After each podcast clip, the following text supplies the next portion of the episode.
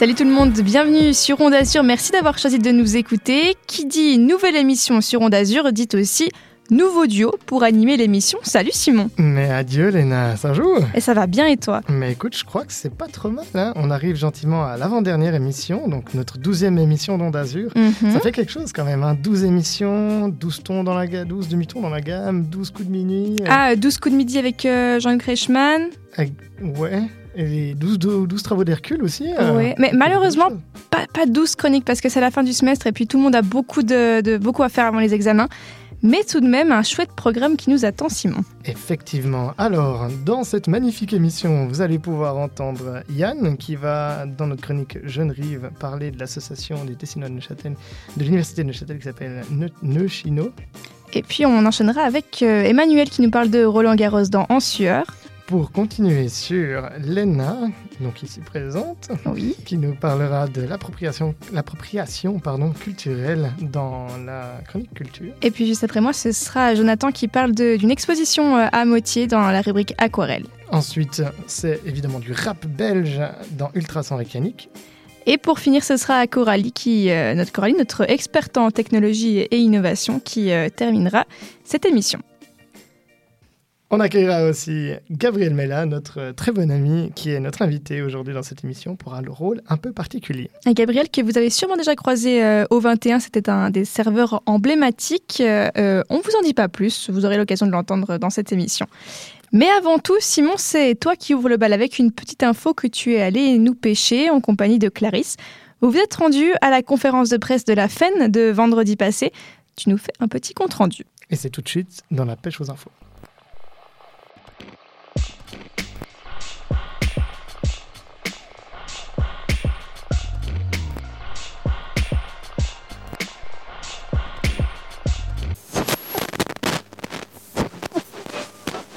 Nah, on t'a invité juste pour que tu fasses euh, que tu parles, gros. Vas-y. Euh, L'horloge parlante? L'horloge- parlante. Gabriel fera l'horloge parlante. Allez, des, des phrases motivationnelles. C'est toujours bien de faire un truc qu'on sait pas en quoi ça consiste. C'est mais- parfait, mais Ça s'appelle l'impro. Et c'est comme ça que les meilleures bien. choses arrivent. Bon, alors du coup, on peut faire quelque Mais chose. qu'est-ce qu'il faut faire? Je je sais pas qu'il faut. Enregistre parce que. Là, t'enregistres ou pas? Ouais, c'est bon, j'enregistre. Oh. Ah, ok. Hmm, donc là, actuellement, je pourrais me réécouter à l'avenir. Exactement. Mhm. Super. Alors, on est sur Onde Azur On est sur Onde et Azur on avec a un invité de la rédaction. magnifique Gabriel Mella avec nous. Bonjour. Bonjour à tous, vous êtes sur Onde Azur. C'est le début de l'émission et je pense qu'il y a du beau qui va venir. C'est uniquement subjectif, c'est une idée que je me fais. Je peux être déçu comme vous, mais soyons un brin positif en ce début d'émission.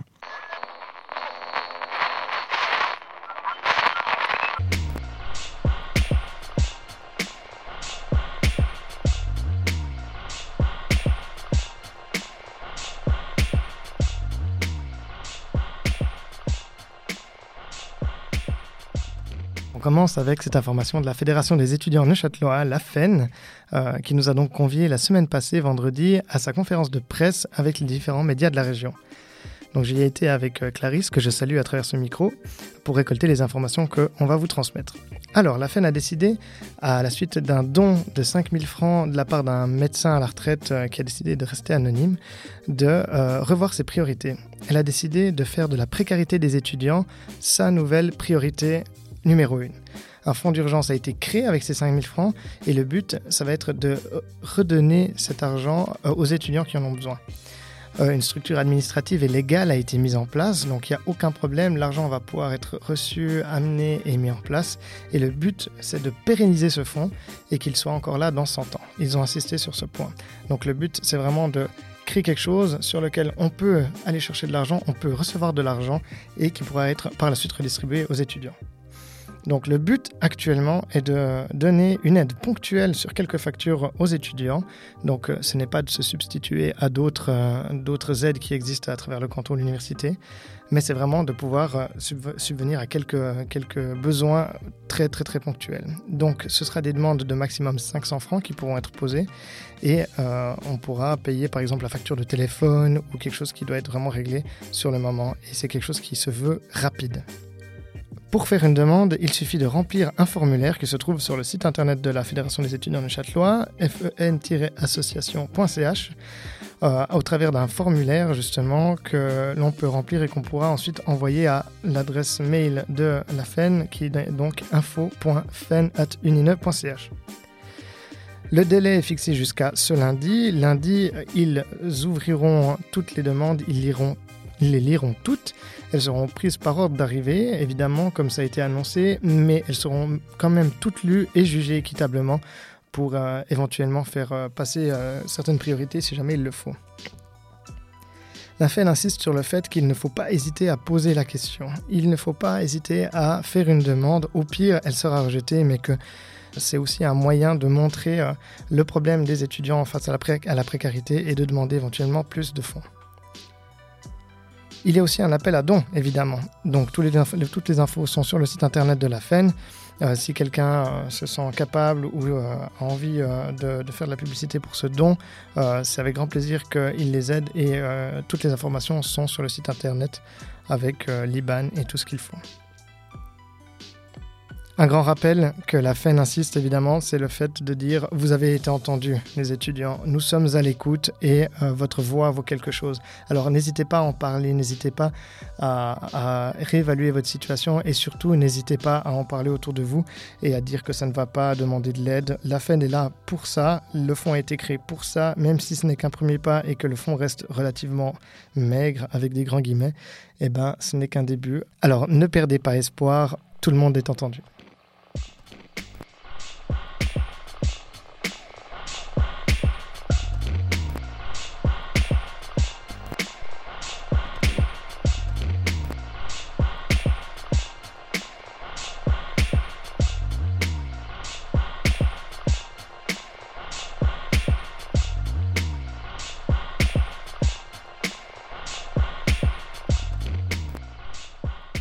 Merci Simon. On va rester sur le campus avec Yann qui nous rejoint dans le studio, mais qui va nous faire voyager loin de notre francophonie. Exactement, Léna. On va parler du Tessin. Notre chroniqueur Yann alias YG est allé à la rencontre de l'association des étudiants tessinois de l'UNINE, l'association Nocino.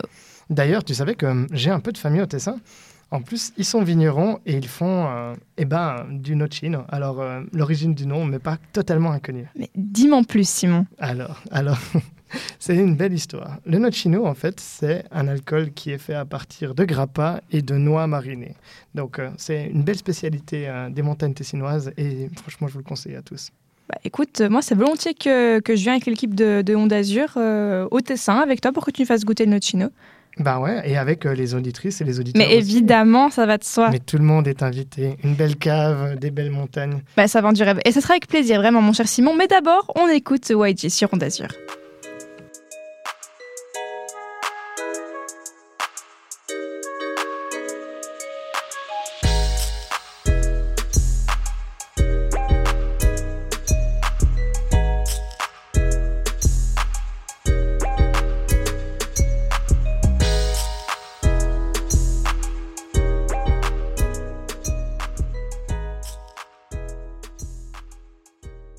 Bonjour chers auditeurs et auditrices, aujourd'hui nous allons découvrir ce qui se passe sur le campus. Onde Azur s'interroge cette fois-ci sur une communauté que l'on peut souvent croiser à l'université. Pas de souci, vous allez comprendre là où je veux en venir. Il y a déjà quelques semaines de cela, notre cher chroniqueur Bastien et moi-même étions dans la cour en train de converser et de bavarder sur les futurs projets de Onde Azur. D'ailleurs, tous plus passionnants les uns que les autres. De nulle part, on a été interpellé par des dessins. Ils étaient tous exposés près de l'entrée du bâtiment de la faculté des lettres. Il y avait de nombreuses représentations de personnages de cartoons, de jeux vidéo ou encore de mangas. On s'est ensuite euh, direct adressé aux personnes concernées. On ne comprenait pas vraiment qu'est-ce que tout cela faisait dans, dans la cour. Une étudiante nous a directement répondu et c'était l'œuvre d'une élève milanaise que l'association Nocino avait invitée. Comme on ne connaissait que vaguement cette assos, nous avons donc invité les représentants dans nos studios. J'ai donc le plaisir d'accueillir cette semaine la présidente et la secrétaire de l'association Nocino. Voilà, alors, euh, comment allez-vous? Bah, Très bien, merci. Très bien. Alors, euh, je vous laisse donc vous introduire. Euh, je m'appelle Nathalie, je suis la présidente de l'association depuis un an et demi presque. Euh, je fais mes études ici à l'Université de Neuchâtel. Je suis actuellement euh, en bachelor en sociologie et communication et aussi en master anticipé euh, en sciences sociales avec euh, orientation sociologie. Et moi, c'est Monica. Je suis en dernière année de bachelor en psychologie, éducation et sciences du langage. Et je suis la secrétaire dans l'association. D'accord. Et selon les rumeurs euh, à l'université de Neuchâtel, euh, cette association fait le pont en fait entre les étudiantes et étudiants de Neuchâtel et les élèves euh, provenant du canton du Tessin. On souhaiterait en fait avoir plus de précisions sur la création de cette association, les buts et euh, depuis quand est-ce qu'elle a été créée? Bah alors, nous nous sommes retrouvés sept étudiants et étudiantes de l'université. On était tous et toutes tessinois, tessinoises. Et euh, il y a deux années et demie, on a dit, vas-y, ok, on va recréer à nouveau, parce qu'il y avait déjà, on va recréer à nouveau l'association qui regroupe un peu les, étudiants, les étudiantes tessinois ici à l'université de Neuchâtel, parce qu'il y a euh, presque une association pour chaque université suisse qui regroupe euh, les gens provenant du Tessin. Et là, c'est tout parti en fait. Mhm. Et en fait, quelles sont vos motivations? Bah, nos motivations pour avoir créé l'association, c'était euh, principalement pour faire connaître un peu la culture tessinoise et, et la langue euh, italienne aux personnes qui étaient intéressées un peu à notre culture. D'accord. Et euh, est-ce que l'association en fait est, est ouverte à tout le corps estudiantin? Oui, bien sûr, c'est ouvert à toute personne qui est intéressée. Elle doit, elle doit pas être forcément francophone et italophone, pardon. Et, euh, et vraiment, euh, notre but, c'est vraiment de nous, de nous ouvrir à tout le monde et pas de créer une espèce de secte de Tessinois. D'accord. Et euh, j'avais en fait un- une autre petite question en deux mots. Comment s'est passée votre intégration à l'université de Neuchâtel? Euh, alors, personnellement, la première année, euh, j'étais que avec les Tessinois de mon cours. Mais après une année, j'ai changé de pilier et là, j'étais la seule Tessinoise et j'ai été presque forcée de m'intégrer avec euh, les francophones. Et euh, je dois dire que ça a été vraiment tranquille. Les, francophones en général sont, sont chill, ils sont cool. Et c'est très bien passé, mon intégra- intégration personnellement. D'accord. Et euh, en fait, euh, quel est votre rapport avec la langue française ou l'allemand au Tessin? Est-ce que vous êtes obligé de l'apprendre pour faire des études ailleurs en Suisse? Bah oui, on est, on est vraiment obligé à euh, le français et l'allemand. On commence avec le français déjà en troisième euh, année de l'école primaire et on commence avec l'allemand euh, pendant l'école secondaire parce que vu que la plupart des Tessinois et les Tessinoises vont étudier ailleurs dans d'autres cantons, on doit forcément connaître un peu la langue. Et j'ai entendu parler qu'il y avait quand même une université à Lugano. Mais qu'est-ce qui se passe? Pourquoi tout le monde se déporte ailleurs? Bah, le fait, c'est que cette université euh, a très peu de choix de- d'études, en fait, et par rapport au reste de la Suisse. Et elle est aussi assez chère, même pour les Tessinois et les Tessinoises qui habitent. Et donc, euh, la plupart des gens se disent, bah, il y a aussi beaucoup de plus de choix de travail après les études. Et donc, euh, malheureusement, c'est ça, on doit vraiment partir pour, pour notre formation. Mhm. Et euh, j'ai appris euh, que vous habitiez désormais durant vos études en ville de Neuchâtel. Et est-ce que vous relevez des différences entre la vie dans le canton de Neuchâtel et dans le canton du Tessin? Oui, la météo. Au Tessin, il fait toujours chaud, il y a toujours le soleil, donc ça a été presque un choc thermique quand on est arrivé euh, vivre ici à Neuchâtel, euh, où il y a la pluie. On est en mai maintenant et il fait quand même froid. Au Tessin, il y a le soleil, il y a 22 degrés aujourd'hui. donc météo, oui. Ouais, mais sinon, je pense que euh, culturellement, la Suisse romande est plus ouverte. Euh, je pense que il y a, y a- les personnes sont plus ouvertes à connaître les autres, euh, aussi politiquement, les, les idéologies. Euh, vraiment, il y a une communauté qui englobe tout le monde. Et au Tessin, on voit pas trop cette communauté qui arrive à, à- à englober toutes les diversités des personnes. Ouais. D'accord. Alors j'avais encore une dernière petite question à vous poser, à vous deux. Est-ce que vous avez des conseils à donner pour des étudiantes ou étudiants qui voudraient lancer une association à l'université de Neuchâtel? Euh, oui, euh, je vous conseille d'être vraiment motivé, d'être euh, plusieurs personnes pour euh, vous partager un petit peu les tâches à faire. Mais la motivation, c'est vraiment à la base, n'est-ce pas, Moni? Oui, c'est ça. Euh, en fait, euh, vraiment, je pense pas que c'est euh, si difficile de créer une association. Il faut vraiment être, euh, comme on l'a déjà dit, motivé, avoir vraiment euh, le temps et envie de s'engager, de créer quelque chose pour, euh, pour tout le monde. Et euh, c'est aussi à prendre en compte le fait qu'il y a beaucoup de travail, pas mal de choses à faire, aussi au niveau bureaucratique avec l'université pour se faire reconnaître, pour se faire connaître aux gens et comment gérer dans les médias, la communication et tout ça. Mais je pense que si il y a un comité qui s'entend très bien, comme dans notre cas, ça peut aller très bien. D'accord. Alors, euh, nous sommes ravis en fait d'avoir pu partager ce moment avec vous. Et euh, en fait, euh, Onde est toujours curieux de découvrir ce qui se cache sous leurs yeux. Et nous espérons que vos projets se réalisent. Je rappelle à nos auditeurs et auditrices que le canton du Tessin est un endroit sympa à visiter pour ses vacances d'été. hein. Et personnellement, il est aussi intéressant d'explorer les différentes facettes de notre petit pays. Est-ce que vous avez des conseils ou des endroits à nous donner pour cet été? Euh, oui, Lugano, le lac de Lugano, c'est vraiment cool. Euh, Il y a les montagnes, il y a le San Salvatore à découvrir, il y a Montebre. Et là, c'est vraiment cool. Il y a Parco Ciani, vous pouvez réserver un pédalo pour euh, aller dans le lac. Donc, euh, venez au Tessin à Lugano et aussi dans le... Aussi à Locarno, Ouais. hein, parce que c'est facile de dire Lugano vu que tu viens de là-bas.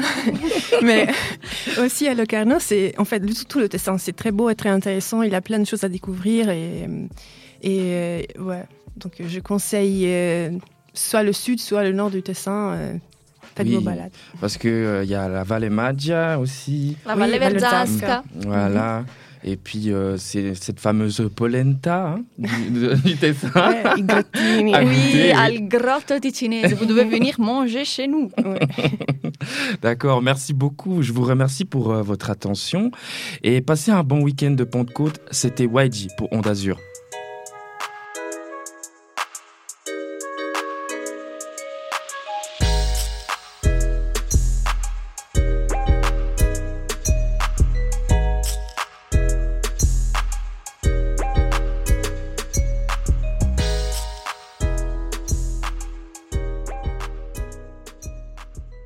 Très sympa cette euh, rencontre euh, entre Onde Azur et Nocino. On ouvre la page sport maintenant, Simon. Exactement. Après un voyage là où, les airs sont roulés, revenons là où ils sont plus riches, la R. Donc on revient évidemment en la- dans la francophonie, mais de l'autre côté de la frontière, puisqu'on va en France avec Emmanuel qui va nous parler de Ro- Roland Garros. Son histoire, la terre battue, les candidats au titre cette année, un tour d'horizon signé Emmanuel dans la rubrique En sueur. Sur Onde Azur.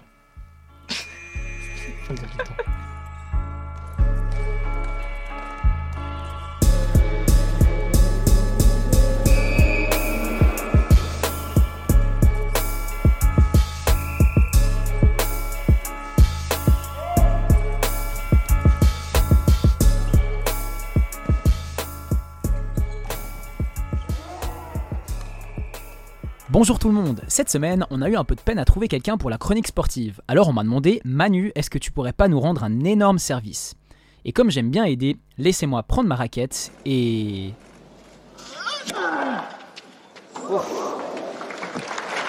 163 km/h pour le service. Et voilà, un énorme service rien que pour vous chères auditrices et auditeurs. Pop pop pop pop pop pop, attendez. En fait j'ai quand même profité pour écrire une chronique. Mais là on s'entend pas, il y a trop de bruit vraiment.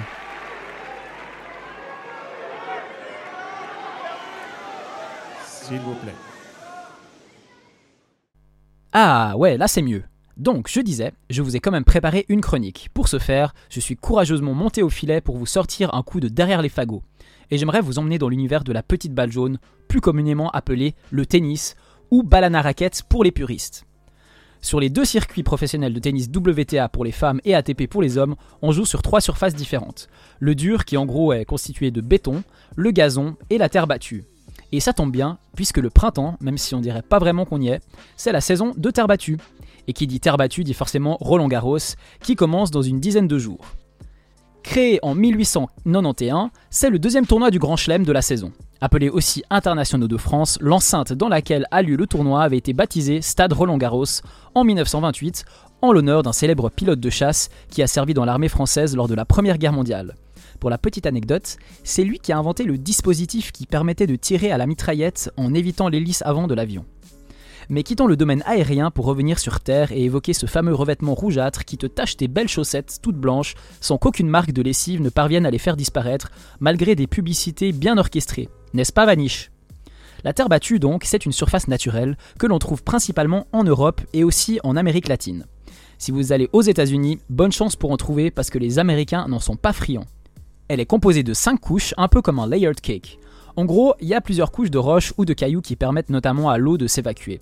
Au final, cette fine et belle pellicule ocre qui donne si bien à la télé, c'est simplement de la brique pilée qui représente seulement 2-3 mm et qui permet d'avoir un bon contraste avec la balle jaune et surtout de glisser.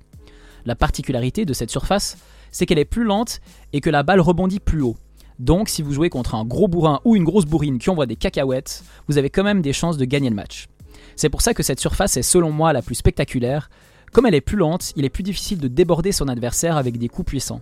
On assiste donc souvent à de longs échanges haletants qui promènent la balle et les joueurs joueuses dans toutes les directions, tout ça agrémenté de gracieuses glissades, de quoi divertir le public parisien, connu pour sa ferveur et qui n'hésite pas à lâcher des habituels Allez ou encore à se risquer à des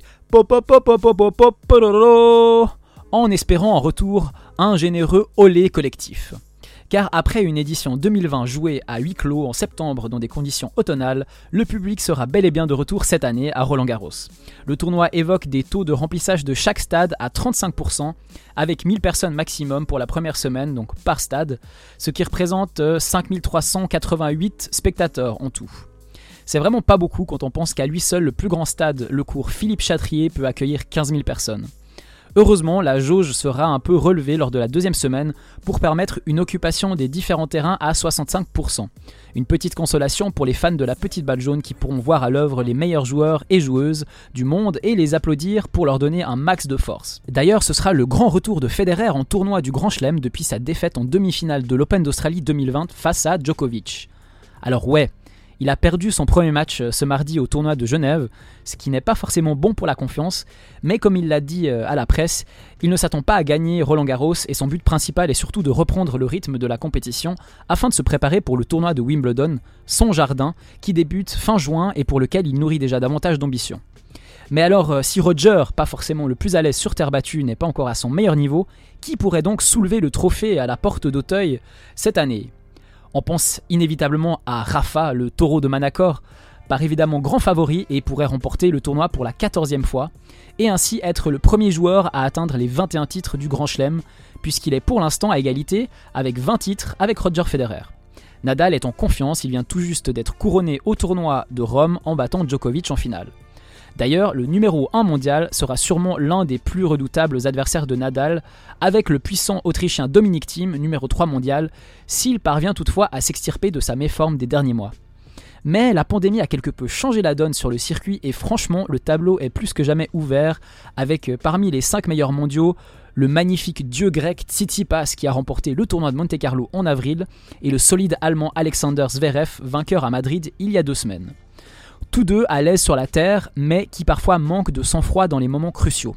Et puis il y a les pépites qui sont en train d'éclore, la next gen comme on l'appelle, la prochaine génération, avec notamment le russe André Roublev, le canadien Denis Chapovalov, le norvégien Casper Rude, qui n'est pas qu'un gentil petit fantôme sur le court, et qui, euh, pourquoi pas, pourrait proposer une opposition assez rude aux meilleurs mondiaux. Et on n'oublie pas non plus les deux Italiens Yannick Sinner et Matteo Berrettini. Alors ce sont peut-être mes racines italiennes qui parlent, mais je mettrai une petite pièce sur ce dernier que j'aime particulièrement voir jouer.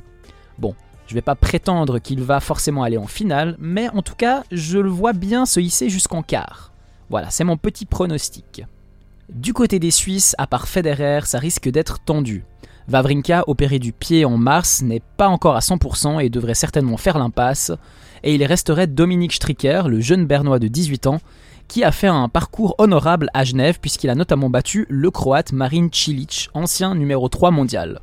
Mais sa place dans le tableau final de Roland Garros n'est pas garantie car il devra passer par la case fatidique des qualifications. Et du côté des femmes alors, qu'en est-il? Eh bien Serena Williams cherche toujours désespérément à égaler le record de Grand Chelem détenu par Margaret Court avec 24 couronnes.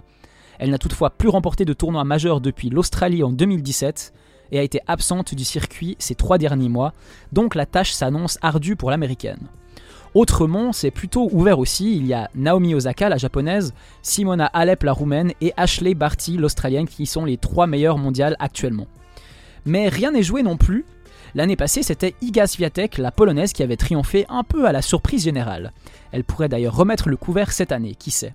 Sinon, côté Suissesse, notre meilleur espoir réside en Belinda Bencic, la Singaloise, 11e mondiale, peine, cela dit, à confirmer sur terre battue après un bon début d'année sur dur. En tout cas, que ce soit du côté des hommes ou des femmes, rien n'est joué et le suspense sera intense tout au long des deux semaines de compétition. Réponse donc dans un peu plus d'une semaine. Alors je sais que pour certains et certaines, le tennis est chiant à regarder, mais essayez au moins. Roland Garros est sûrement le tournoi le plus fun et surtout profitez à fond de regarder le maître Federer dans ses œuvres tant qu'il est encore temps parce qu'il peut à tout moment nous régaler de coups de génie dont il a le secret. Bon, au final, c'est vous qui faites votre choix, la balle est dans votre camp. En tout cas, ce qui est sûr, c'est que moi, quand je serai pas en train de jouer, alors pas à Roland Garros qu'on s'entende, mais plutôt au tennis club du Mail, c'est tout de suite moins glamour, eh ben je serai sûrement assez souvent devant ma télé pour admirer ce spectacle tennistique de haut niveau. Voilà, c'est tout pour moi, merci de votre attention. Avant de partir toutefois, je vais tenter un petit truc.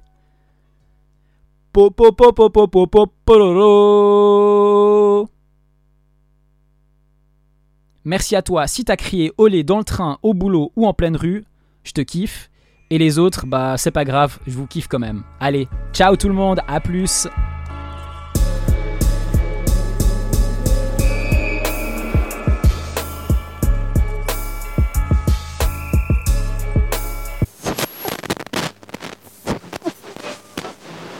ok, oui, donc l'horloge parlante, tu dis genre on. Vous êtes sur Onde d'Azur, on est à. Tu vois, tu, fais- tu- comme tu comme as fait, c'était parfait comme tu as Ouais. fait, mais tu fais genre on est à 20 minutes d'émission. Gabriel Mella pour l'horloge. pour C'est lui qui a insisté pour faire l'horloge parlante, on rappelle. hein. Exactement. Gabriel Mella. Il était là, Simon, Léna, et il, il était, il toquait à la porte du studio. On était là, non, on enregistre, on peut pas maintenant. On peut et pas tout. maintenant. Puis, ouais. Il est entré. ouais. Gabriel Mella pour l'horloge parlante. Nous sommes à 20 minutes d'émission et je sais que pour vous, humble auditeur, c'est déjà une prouesse d'être resté ici, d'avoir écouté des chroniques de mes camarades, enfin camarades, connaissances. Mais tenez le coup, il y a du beau qui vient, vous êtes sur Onde Azur. Parfait. Trop beau.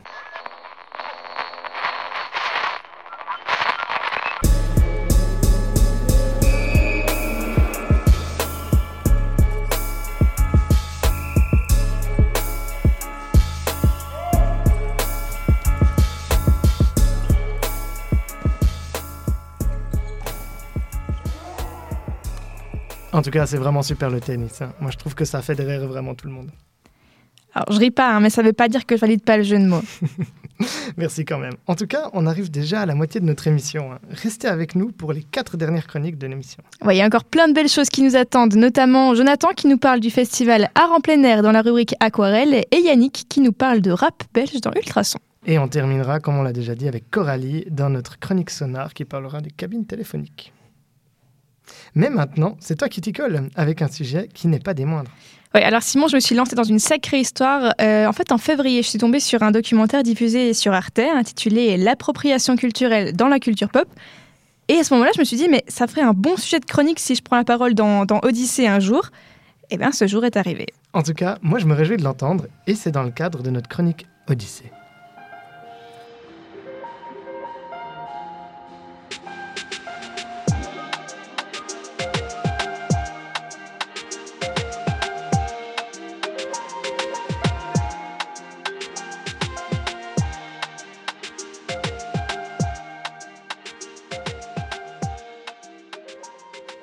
Bienvenue dans Odyssée, la rubrique culture sur Onde Azur. Alors, l'appropriation culturelle, c'est quoi? Aujourd'hui, ça se réfère à l'idée que l'utilisation d'éléments d'une culture par les membres d'une culture dominante ou jugée néocoloniale, eh bien, c'est irrespectueux. Voilà, ça c'est pour la définition copier-coller de Wikipédia. Concrètement, c'est très délicat. Dans le documentaire Arte, l'appropriation culturelle dans la culture pop, une intervenante explique que pour certains, l'appropriation culturelle commence déjà quand une personne blanche se fait des tresses ou des dreads. Dans ce documentaire Arte, toujours, la réalisatrice Grace Rowe pose une question intéressante. Imaginons qu'une personne blanche soit très douée pour cuisiner des ramen et qu'elle décide d'ouvrir un restaurant asiatique. Est-ce que c'est de l'appropriation culturelle? Et alors les démonstrations de twerk par exemple En 2013, la chanteuse Miley Cyrus est sévèrement critiquée pour avoir twerké en direct à la télévision américaine. Pourquoi? Eh bien parce que le twerk appartient à la culture hip-hop de la Nouvelle-Orléans. Miley Cyrus est blanche. Est-ce que c'est de l'appropriation culturelle? Est-ce que c'est raciste? Est-ce que je vais pouvoir y répondre, moi, Léna, en bonne Suisse pure souche que je suis mais je vais tenter de synthétiser mes recherches et donner quelques exemples qui pourront peut-être amener des éléments de réponse. Donc le milieu de la pop est très concerné, mais ceux de la mode et de l'art aussi. Et c'est considéré par ses partisans comme de l'appropriation d'identité, donc du vol. Par exemple, les Rolling Stones ont dû justifier leur appropriation du blues noir américain au moment de la sortie de leur dernier album, Blue and Lonesome.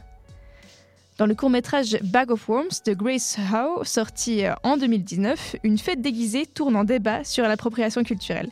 L'un des personnages s'exclame Toutes les cultures s'en approprient d'autres. La Pâque chrétienne vient de rituels païens, les Arabes ont volé l'architecture égyptienne et les chapeaux de cow-boy viennent des sombreros mexicains.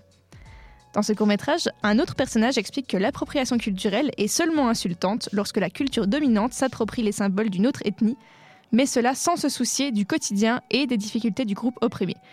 Ça me paraît être un élément central. Surtout lorsque des célébrités font ça. Par exemple, Beyoncé, en princesse indienne dans son clip euh, Him for the Weekend avec Coldplay en 2016. Ça a fait polémique en Inde. Ou Adele, qui arborait des Bantu Nuts et un bikini au drapeau jamaïcain pour le carnaval de Notting Hill. Ça a posé problème. Parce que leurs apparitions, au-delà du fait qu'elles pourraient soi-disant rendre hommage à une culture, souvent de manière stéréotypée, ça va surtout engendrer des revenus. Donc ça peut être perçu par certains comme un moyen de se faire de l'argent sur le dos d'une culture. D'ailleurs, euh, au niveau des musées, par exemple, on dit que 90% du patrimoine culturel africain se trouverait hors de l'Afrique. Dans un article du journal Le Monde, le sociologue Éric Fassin explique que l'appropriation culturelle est un mouvement né dans les années 90, mais qui a connu une ampleur phénoménale récemment. L'expression apparaît d'abord en anglais, à la fin du XXe siècle donc, dans le domaine artistique, pour parler de colonialisme culturel. La critique Bell Hooks, figure importante du black feminism, développe ce concept qu'elle résume du métaphore manger l'autre. C'est une approche intersectionnelle, c'est-à-dire qu'elle articule les dimensions raciales et sexuelles interprétées dans le cadre d'une exploitation capitaliste. Et puis il y a un article du quotidien Le Temps qui explique la création des Cultural Studies, qui révise l'histoire officielle et substitue au white male gaze, donc vision masculine, d'autres points de vue, ceux des femmes, des afro-américains, des natives, des homosexuels, des personnes à mobilité réduite et à verticalité contrariée. Au cinéma aussi, c'est un réel débat. Aujourd'hui, le whitewashing est illégal et la vraisemblance ethnique s'installe tranquillement. À l'époque, les bons acteurs blancs étaient souvent brunis au fond de teint pour jouer des personnages non blancs. Liz Taylor, 100% américaine, a joué Cléopâtre, reine d'Égypte. Le Temps a donc interviewé Lionel Bayer, cinéaste et responsable du département cinéma de l'école cantonale d'art de Lausanne, l'ECAL. Il se positionne par rapport à l'impact des études genre sur la production audiovisuelle. En gros, pour lui, vouloir choisir à tout prix un ou une actrice hétéro, noire ou à mobilité réduite pour jouer un rôle d'un personnage similaire, c'est nier la pratique artistique dans ce qu'elle a de plus fondamental, c'est-à-dire le déplacement, la translation. Un ou une grande artiste, selon lui, c'est quelqu'un qui parle très bien de quelque chose qu'il ou elle ne connaît pas. Sinon, ça part du principe que les gays vivraient tous la même chose, qu'ils se comprendraient entre eux, et ça, selon euh, Lionel Bayer, c'est réducteur et essentialiste. Il dit qu'il serait choqué si une personne à mobilité réduite ne pouvait pas jouer le rôle de Madame Bovary, par exemple. Alors voilà, personnellement, je pense que d'avoir conscience du concept d'appropriation culturelle, c'est déjà un grand pas. Comme pour tout, il faut s'informer. La discussion est ouverte, on a tous des réalités différentes, et si on place toujours le respect en premier plan, peut-être qu'on peut encore avoir foi en l'humanité. Voilà, c'est tout pour moi dans Odyssée, à bientôt.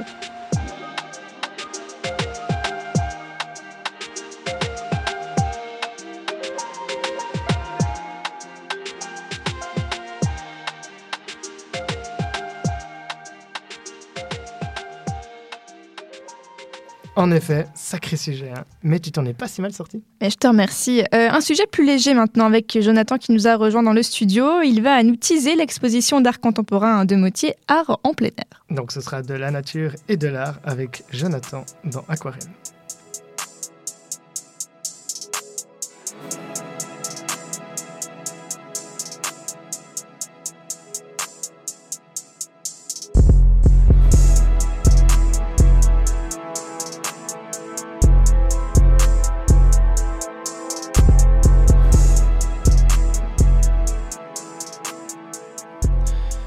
Si vous êtes amateur d'art, il est possible que vous en ayez déjà entendu parler. Du 20 juin au 20 septembre aura lieu une exposition d'art en plein air au Val de Travers, dans le canton de Neuchâtel. L'exposition a lieu à Motier, petit village paisible, notamment connu pour avoir hébergé Jean-Jacques Rousseau lors de son épopée en Suisse. Il s'agit donc de la huitième édition, la dernière avait eu lieu en 2015, et cette année encore on retrouvera une soixantaine d'artistes différents qui tenteront de vous faire réfléchir, vous inspirer et vous surprendre avec des œuvres diverses et variées, passant du remarquable à l'absurde. Le comité d'organisation tient à laisser toute liberté aux artistes quant au choix de leurs œuvres. Certaines d'entre elles sont déjà en cours de fabrication et sur le site internet de l'événement armotier.ch, on a droit à un petit avant-goût audiovisuel de ce qui attend les visiteurs. Ça se passe sous forme de clips vidéo qui montrent la création de certaines œuvres par les artistes. Le début du parcours se trouve à 5 minutes de la gare de Motier, de quoi privilégier la mobilité douce, et le prix de la visite s'élève à 15 francs pour les adultes et 5 pour les enfants. Ce billet d'entrée vous permettra d'avoir accès à un descriptif détaillé de chaque ouvrage, utile pour comprendre les assemblages artistiques même les plus loufoques. Pour ce qui est du temps de visite, on estime qu'il faut compter entre 3 et 4 heures de marche, sans oublier qu'à mi-parcours s'installera une buvette qui servira à manger et à boire. Comme exemple d'œuvre, je pourrais vous citer cette baleine en bois grandeur nature présente lors de l'édition 2011 qui semblait nager au-dessus du parc Girardier. L'effet était juste fou. Ou encore cette année où un artiste avait suspendu des toilettes au-dessus d'une falaise, certes un peu bizarre mais qui moi m'avait fait bien marrer. Et enfin ma préférée figurait dans l'édition 2007. L'œuvre était intitulée Driving Platform et c'était tout simplement un plongeoir très haut, plus de 10 mètres, mais au milieu d'un champ. J'ai retenu là que les gros ouvrages parce que c'est ce qui me plaît le plus, mais d'autres constructions sont bien plus subtiles et discrètes. Bref, tout ça pour vous dire que c'est un rendez-vous que j'attends avec impatience, moi qui ai vécu les éditions de 2015 et 2011, et qui, vous le verrez, si vous vous déplacez à Motier entre le 20 juin et le 20 septembre, vaut la peine d'être vu. Alors, chers membres d'Onde Azur, on y va ensemble?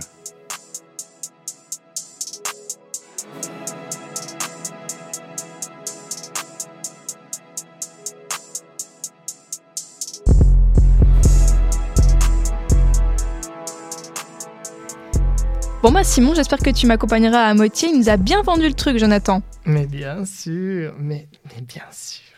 Et pour la suite de l'émission, on reste dans le domaine de l'art puisqu'on va parler musique, Simon. En effet, Elena, Yannick nous fait part d'un de ses coups de cœur, les rappeurs belges Caballero et Jean Jass. Et c'est dans Ultrason.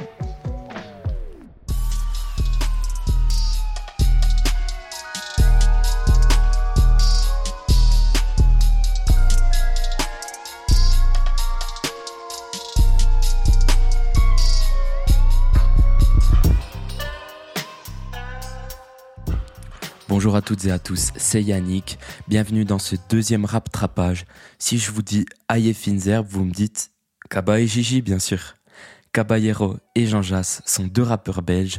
Arthur Caballero Mania Sentis, alias Caballero, est né le 22 novembre 1988 à Barcelone en Catalogne et Jassim Jean Ramdani, alias Jean Jass, est un rappeur d'origine belge et marocaine. Il est né le 10 mai 1988 88 à Charleroi. Les deux rappeurs de 32 et 33 ans forment le groupe Caballero et Jean Jass. Depuis 2016 et la sortie de leur premier album Double Hélice, les deux rappeurs belges vivent une histoire d'amour avec comme ciment de couple la weed. Au départ, Jean Jass n'était que le beatmaker de Caballero et après quelques joints fumés, les deux se sont retrouvés derrière l'antipop pour le délire et c'est là que l'aventure Double Hélice a commencé. Depuis, l'hispanico-belge et le maroco-belge sont les auteurs de quatre projets communs, Double Hélice 1, 2 et 3, ainsi que Aye Finzerbe. Ils ont aussi tous les deux sorti un album solo le 15 avril dernier, Ozo pour Caballero et Hat Trick pour Jean Jass. Oh là là, toujours pas terrible mon accent anglais. Que dire de ces attaquants belges aux multiples qualités techniques? Le groupe est identifiable, comme je l'ai dit, par sa forte dépendance à la fumette, mais aussi par leur style vestimentaire rétro-futuriste, avec beaucoup de Ralph Lauren. Et D'un point de vue musical, ils sont plutôt polyvalents, ils peuvent rapper sur toutes sortes d'instrus, ils peuvent aborder des sujets variés comme par exemple la fumette bien sûr, mais aussi l'alcool et des thèmes plus sérieux comme par exemple la discrimination sur le titre Dégueulasse ou l'amour dans le titre A2. Au tout début de ma chronique, je vous parlais de Aye Finzerbe. Aye Finzerbe, en fait, c'est une émission que les deux rappeurs ont créée et le but est d'élire le poumon d'or. Le poumon d'or, c'est-à-dire celui qui fume le mieux en gros. Il y avait des invités de dingue, il y avait Al Capote, Oxmo Puccino, Leroy Enoch, Mr. V et encore bien d'autres. Et notamment du côté suisse, on avait Slimka et Dime. Les deux rappeurs genevois se sont plutôt bien défendus dans la compétition, même si au final ils ont ah, je veux pas vous spoiler, en fait, je vous laisserai aller voir sur YouTube Aye Finzerbe.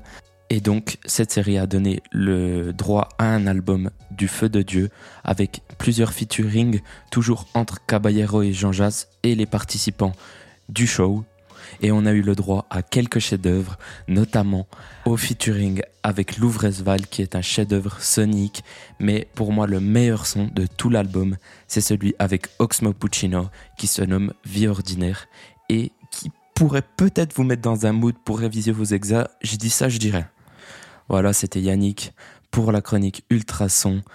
Pour ce deuxième numéro de Raptrapage, je vous souhaite à tous une bonne session d'examen, bonne chance pour vos révisions, courage à tous et on se revoit bientôt. Ciao ciao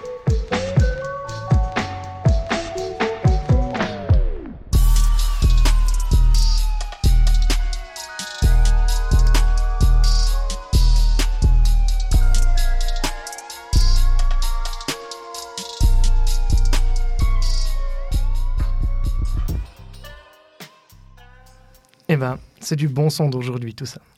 Et toi, Simon, c'est quoi que tu écoutes ces temps? Ah, mais tu sais, moi, c'est un... je suis un peu vieux jeu, hein, si ça ne s'entend pas. Donc, euh, c'est plus du bon rock des années 80, du punk des années 90. Rien qui est vraiment plus jeune que moi, finalement. Je vois, je vois. tu sais, c'est toute cette musique qu'on écoutait encore sur CD. Tu te rends compte, tu te rappelles de ce temps Je sais pas si euh, l'histoire s'en évidemment, souvient. évidemment. C'était une époque où on partait encore de chez nous avec 5 francs dans la poche, juste pour pouvoir faire un appel à la cabine téléphonique si on pouvait encore, tu te rends compte Ouais, bah, tu vois, c'est marrant, Simon, que tu parles de, de cabine téléphonique parce que, en plus, c'est vraiment pas scripté ce qu'on dit là. Pas du tout. Euh, parce que les cabines téléphoniques, c'est le sujet de la chronique de Coralie. Eh ben, quelle coïncidence, quelle heureuse coïncidence. Alors écoutons-la dans notre chronique Innovation et technologie, sobrement dénommée Sonar.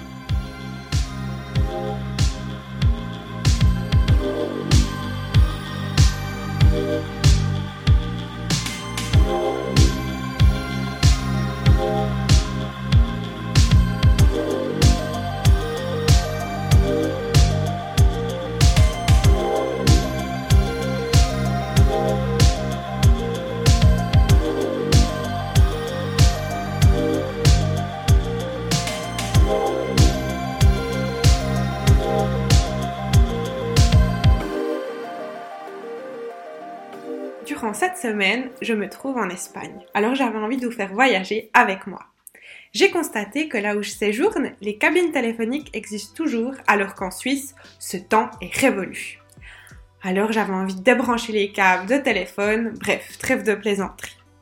Dans ce domaine, tout est parti de Lausanne, où l'association La Voix des Arts a transformé la première cabine téléphonique de Suisse en boîte d'échange de livres en 2015. Du coup, côté suisse, petit flashback de l'émergence de ces réappropriations de l'espace. L'année 2018 est synonyme de la vente des télécabines téléphoniques Swisscom pour la modique somme de 3500 francs pour les privés. Swisscom n'est donc plus obligé de les maintenir en service. Si les communes manifestent sa volonté de les acquérir, Swisscom les cède gratuitement. Ces cabines ont donc été réaménagées en bourse d'échange de livres, en point d'installation d'un défibrillateur ou encore en lieu pour écouter des histoires. Le destin est le même du côté français. Mais en ce qui concerne les cabines du côté espagnol, elles ne sont pas tout à fait comme chez nous. Je vous invite à aller voir la photo sur Instagram à quoi ça ressemble. Photo issue de ma galerie perso. Telefonica, la compagnie qui détient les cabines téléphoniques, ont une utilisation moyenne d'un appel tous les trois jours.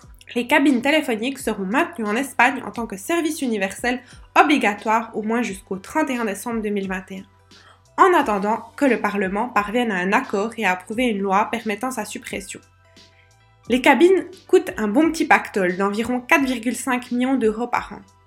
Même si les cabines ne sont quasiment plus utilisées, M. Sanchez a déclaré qu'une tentative avait déjà été faite en 2018 pour supprimer le caractère obligatoire de ce service. Mais cela n'a pas pu se faire car le Conseil d'État a décidé à la dernière minute que cela devait être fait par la loi. Non mais allô quoi Vous allez vous dire mais quel est le lien avec la chronique innovation? Eh ben oui, dans ce cas l'innovation vient par le bas. Des privés ou des communes qui s'engagent à réutiliser ces objets en voie de disparition. Je dirais même en voie d'extinction. Allez, sur ce, restez connectés. Petite anecdote. Avant, on perdait du temps pour aller jusqu'à la cabine. Maintenant, on le passe à flâner sur Insta ou Snap pour la génération des un petit peu plus vieux et sur TikTok pour les plus jeunes. Ouais, ouais, je me fais un peu vieille, je sais. Et vous vous êtes déjà allé échanger vos livres de cette manière? Et sinon, petite astuce, où trouver ce type de boîte? Vous en avez autour de l'Uni ou encore les cabines interactives en faculté de lettres. Là-bas, tu pourras y échanger tous les livres et tutti quanti à ta. Sur ce, je te dis bye bye. C'était Coralie pour la chronique Innovation Technologie.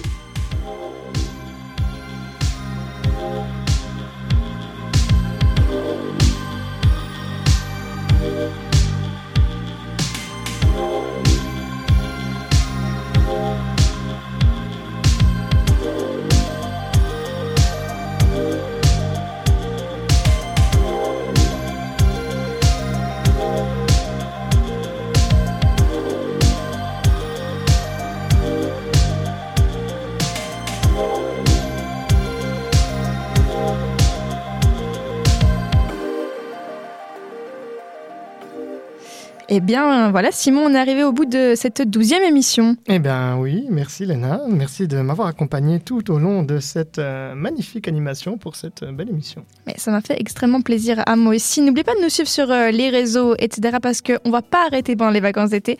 Et d'ailleurs, ça s'annonce plutôt bien pour la rentrée, n'est-ce pas?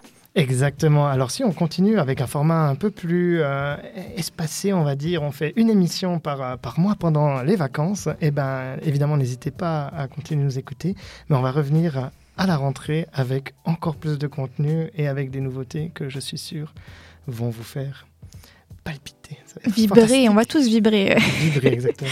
et puis en attendant, on souhaite à, toutes et à tous euh, bonne chance pour les examens qui, qui approchent. Et puis, euh, on vous dit à très bientôt sur Onde. Bonne révision. Au revoir. Bisous. À plus.